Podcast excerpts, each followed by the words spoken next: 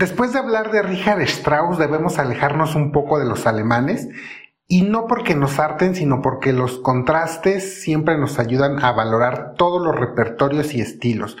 Por eso, de 1949, que es el año en el que murió Richard Strauss, nos vamos 100 años atrás al segundo repertorio más popular del mundo. Porque el primer repertorio más popular es el verismo. Si ustedes buscan en el ranking de las óperas más representadas, se van a dar cuenta que en los primeros lugares están las veristas como Carmen, Tosca, Madame Butterfly, Payasos, Caballería Rusticana. Pero en el segundo puesto tenemos a los belcantistas. Y no los culpo porque es nuestro caballo de batalla para iniciar a más personas en la ópera. Este repertorio tiene todo el peso en la vocalidad y la melodía. Las canciones que podemos tararear y cantar, muchas de esas son de este periodo. El recurso teatral más grande en este repertorio son todos los adornos vocales que deben cantar todos y cada uno de los cantantes. Todos, o sea, desde los, desde la soprano hasta el bajo. Pero antes de que platiquemos tendidos y sin descanso de Rossini, Donizetti y Bellini, que son la Santísima Trinidad belcantista, vamos a aclarar algunos puntos. Las principales características de este repertorio son la locura y la coloratura, trinos y sobreagudos, pero todos estos recursos vocales no fueron inventados en el siglo XIX. El perfeccionamiento vocal y la calidad para crear las mejores coloraturas pertenecen a este periodo, eso es cierto, pero son el resultado de dos siglos de perfeccionamiento y de prueba y error. Cuando los ociosos de Florencia, Bardi, Galilei, Caccini y Jacopo Peri se les ocurrió revivir el teatro griego e imaginar cómo eran esas representaciones entre declamando y cantando, al mismo tiempo estaba evolucionando la música y la polifonía, el contrapunto y la notación musical. Todos estos elementos que fueron haciendo que la música sonara tal y como suena ahora. Pero además ayudaron a que su lectura e interpretación fueran capaces primero de ser estructurados para después ser leídas por todo el mundo, incluso siglos después. Gracias a esto podemos disfrutar de esas primeras óperas y piezas musicales. En el caso particular de la ópera, la inspiración fue totalmente griega. Obviamente no teníamos registros exactos de cómo era ese teatro griego que se idealizaba, pero aunque la inspiración fue griega, la ejecución fue totalmente italiana y la vocalidad y el desarrollo del canto está ligado al idioma italiano. Italia, además de la pizza, la vinagreta y la pasta, nos dio la ópera.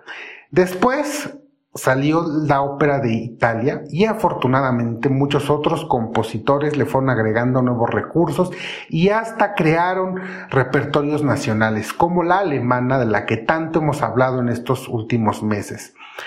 Pero en cada una la vocalidad es totalmente distinta a la italiana. Pero ya desde el día 1 la ópera se valía de la voz humana como su primer recurso y primer instrumento. Y como prueba vamos a escuchar a Cecilia Bartoli cantando un aria de Francesco Caccini, miembro de esa pandilla florentina creadora de la ópera.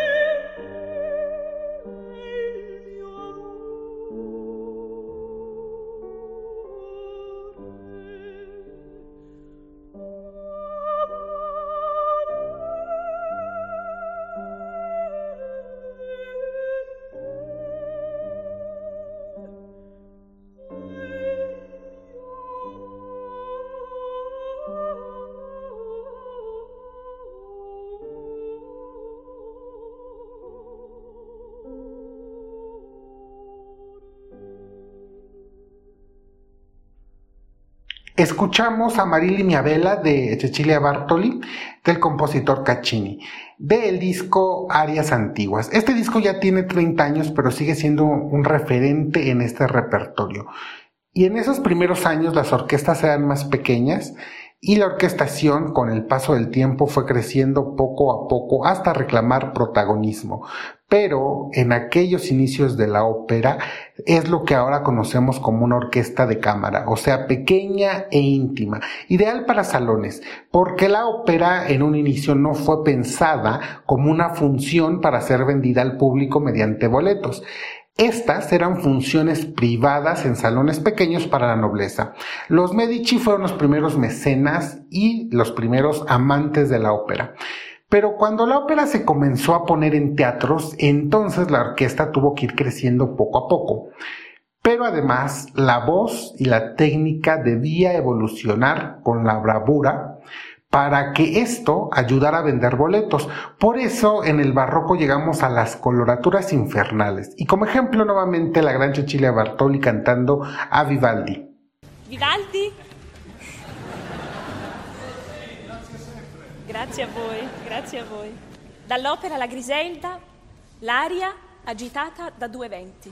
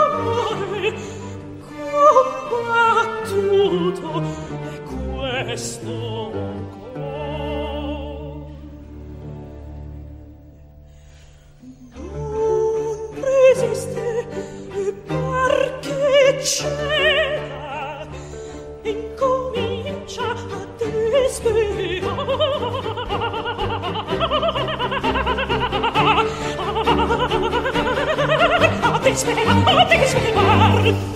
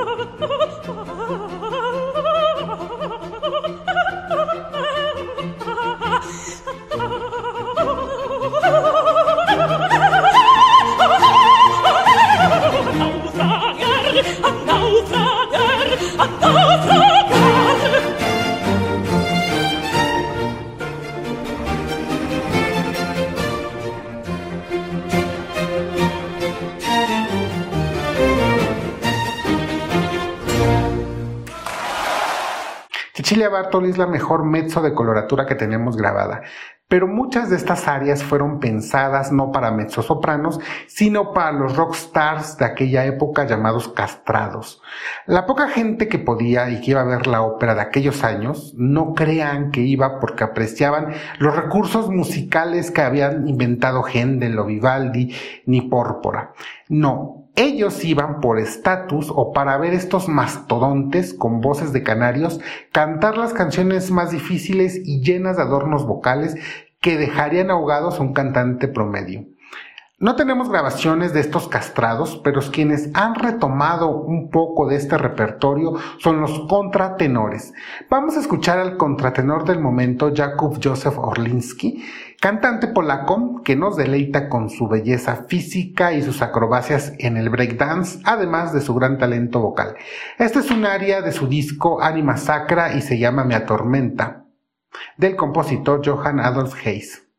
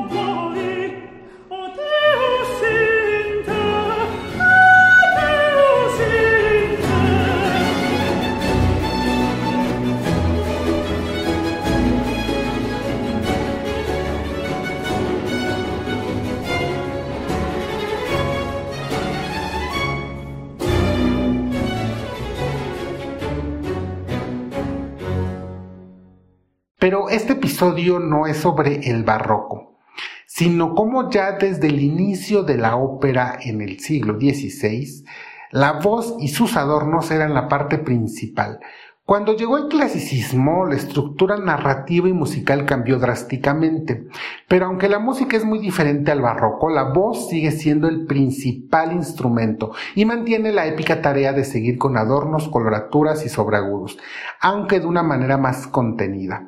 Mozart compuso la clemencia, de Tito con una estructura de ópera seria, pero como es música de Mozart, esta no es aburrida, como los demás dramas serios. Con todo, y que es una ópera por encargo para festejar la coronación de Leopoldo II de Austria, su música, como todo lo que hizo Mozart, es extraordinaria. Escuchen a la soprano alemana Dorothea Roschmann cantando el área de Vitelia.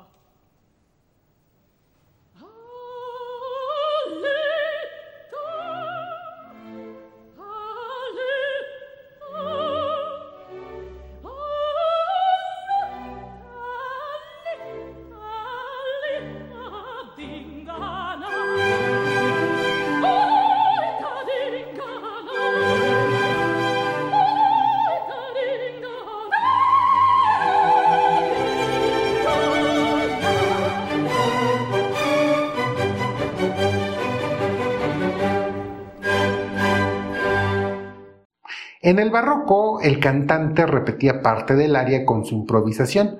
En el bel canto, el área de acapo, como se le llamaba, a esta estructura que incluso se mantuvo en la ópera seria, va a evolucionar en otras estructuras las cuales vamos a platicar en los siguientes episodios. Pero aunque durante el clasicismo el adorno vocal ya no tiene esa bravura del barroco, aún como lo escucharon en Mozart, persiste, pero ahora en esta forma elegante y sutil pero no solo bella, sino teatralmente efectiva y poderosa. Mozart, Salieri y Haydn lo sabía. Y por eso, aunque la orquesta creció y surgieron nuevas formas musicales, teatrales y operísticas, se mantuvo esa teatralidad vocal. Además, recordarán que el reformador Gluck quitó los recitativos y las arias de acapo. Vamos a escuchar a Lajos Cosma y su coloratura magistral.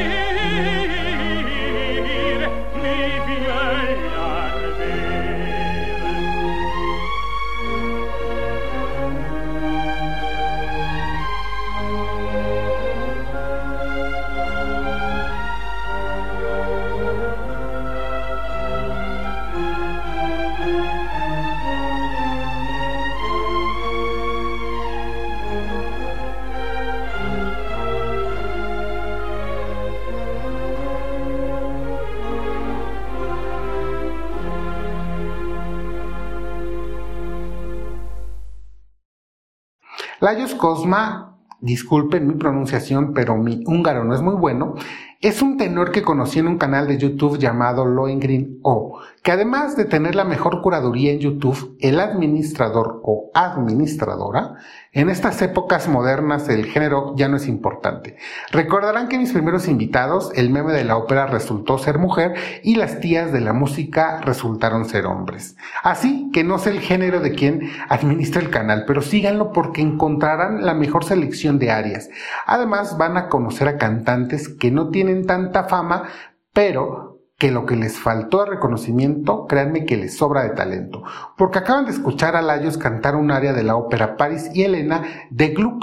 En el episodio de María Calas y Gluck les conté que este compositor había eliminado los recitativos y lo consideramos el gran reformador de la ópera. Gluck estaba preocupado por la teatralidad de la ópera y veía como excesivo el protagonismo absoluto de los cantantes y sus acrobacias pirotécnicas y vocales. Y fue así como surgió un nuevo repertorio. Como lo han escuchado antes, como lo han escuchado, antes de los belcantistas ya había grandes coloraturas, pero el belcanto no solo son gritos y la locura. Hay toda una estética que define este repertorio y que abarca dramones históricos, óperas bufas, telenovelas y sobre todo muchos, muchos asesinatos y mucha, mucha sangre. En el siguiente episodio vamos a comenzar con Rossini, el más vasto en repertorio y estilos de los tres grandes belcantistas pero también el más complejo. Antes de irme les pido que se suscriban y me sigan porque por lo pronto los voy a dejar en este camino de la vocalidad operística que surge desde el siglo XVI hasta que lleguemos a Rossini y a Bellini y a Donizetti. Los voy a dejar con un contratenor austriaco llamado Alois Mulbacher cantando una canción contemporánea llamada Don't Stop Me Now de un tal Freddie Mercury. Pero antes les pido que sigan viendo y escuchando mucha, mucha ópera. Hasta la siguiente.